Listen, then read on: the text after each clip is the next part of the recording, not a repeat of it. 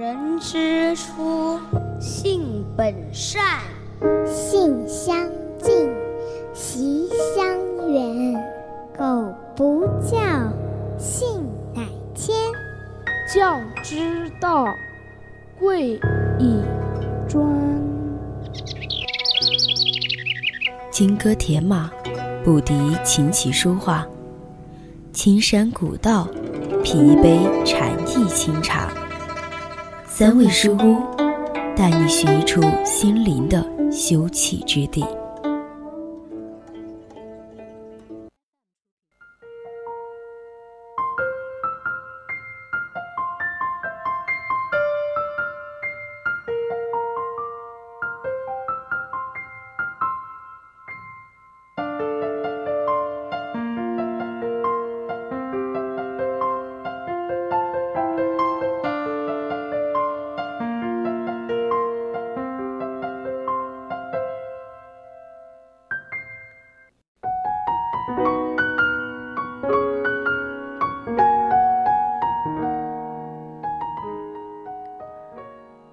在读了《爱的艺术》这本书之后，在占统治地位的西方宗教中，对神的爱基本上就是相信神，相信神的存在，相信神的正义和神的爱。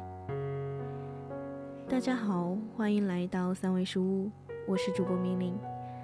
大家如果有想对主播说的话、有意见或者是建议，都可以通过 QQ、微博还有微信告诉我。也可以加入我们的 QQ 听友私群二七五幺三幺二九八，微信搜索“青春调频”，或者在微博上艾特 VOC 广播电台，我们会时刻关注你的消息。本期的三味书屋讲的就是爱的艺术。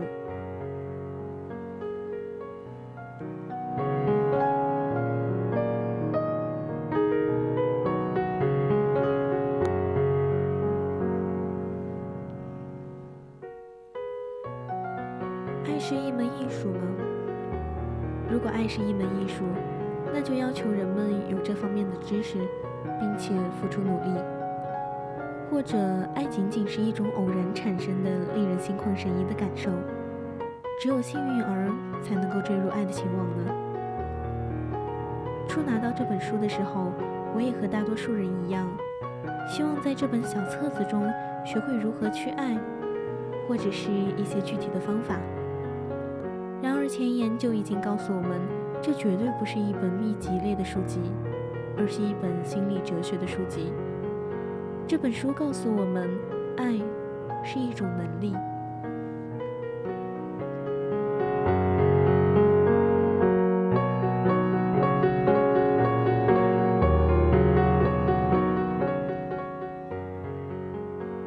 我想，这种能力对于现在的人来说，已经用越来越难得获得了。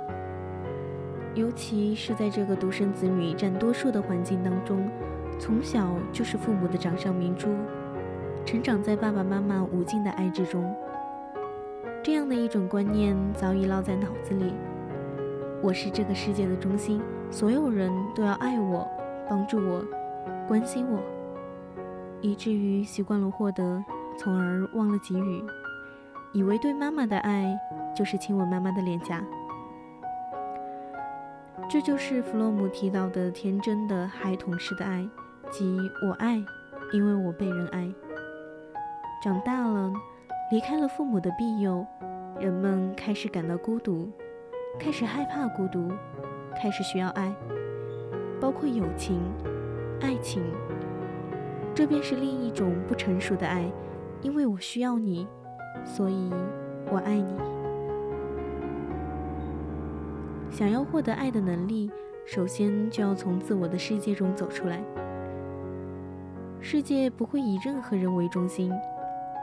就以现在的大学生活为例，包括一个人的集体有很多，除了这个人自己组成的集合外，朋友圈、寝室、环境、社团。乃至学校都是有一个有时会需要自己的集合，然而这几个集合之间不是互斥的。当个人的利益同集体的利益发生冲突的时候，我们内心的选择就会暴露自己的自我的世界。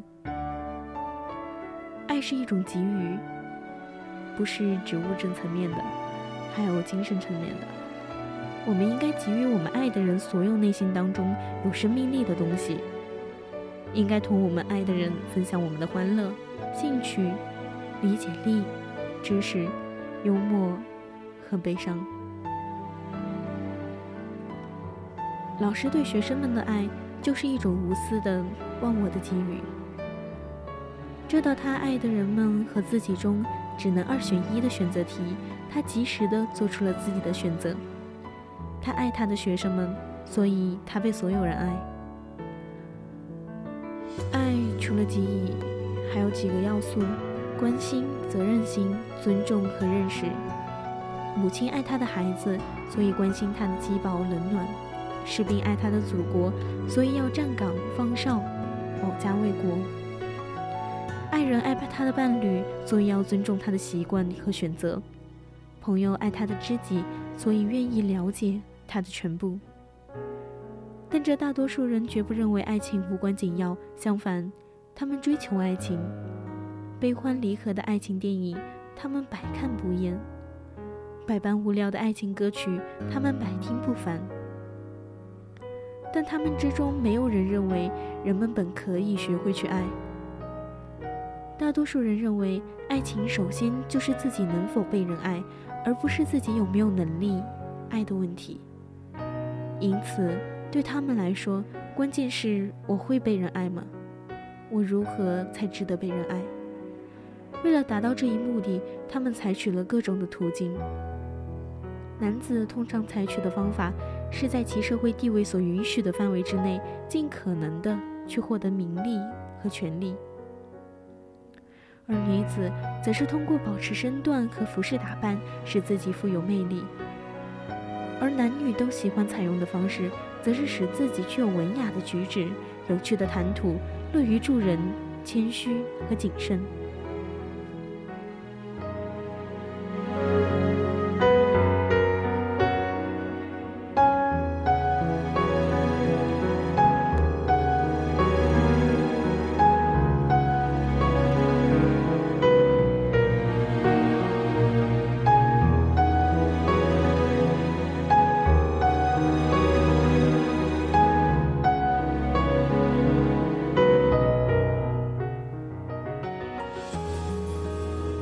产生在爱这件事情上一无可学的这一番看法的第二个原因，是因为人们爱的问题是一个对象的问题，而不是能力的问题。他们认为爱本身十分的简单，困难在于找到爱的对象或者被爱的对象。产生在爱情这件事情上一无可学的这一看法的第三个错误是，人们不了解坠入情网同持久的爱这两者之间的区别。如果我们用 “fall in love” 和 “be in love” 这两个英文单词搭配，也许就能够更清楚地区分这两个概念。两个迄今为止同我们一样是相互陌生的人，当他们突然决定拆分，使他们俩分隔的那堵高墙，想使对方融为一体的时候，他们俩结合的那一刹那，就成为最幸福、最激动人心的经历。这一经历对迄今为止没有享受过爱情的孤独者来说，就显得更加的美好和不可思议。这种男女之间突如其来的奇迹般的亲密之所以容易发生，往往是同性的吸引力和性结合的密切相关，恰恰是由此引起的。但这种类型的爱情就本质来说是不可能持久的。两个人虽然熟悉对方，但他们两个之间的信任会越来越的失去奇迹般的特点，一直到失望、无聊的把以上存在的魅力都抹掉为止。当一开始双方都不会想到这点，事实是，人们往往把这种如痴如醉的入迷、疯狂的爱恋看作是强烈爱情的表现。而实际上这只是证明了这些男女过去是多么的寂寞。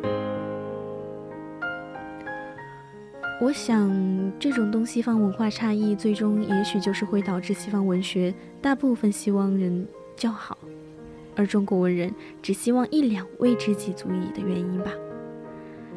那么今天的三味书屋到这里就要结束了我是明明欢迎你们继续锁定我们的节目。我们下期同一时间再见。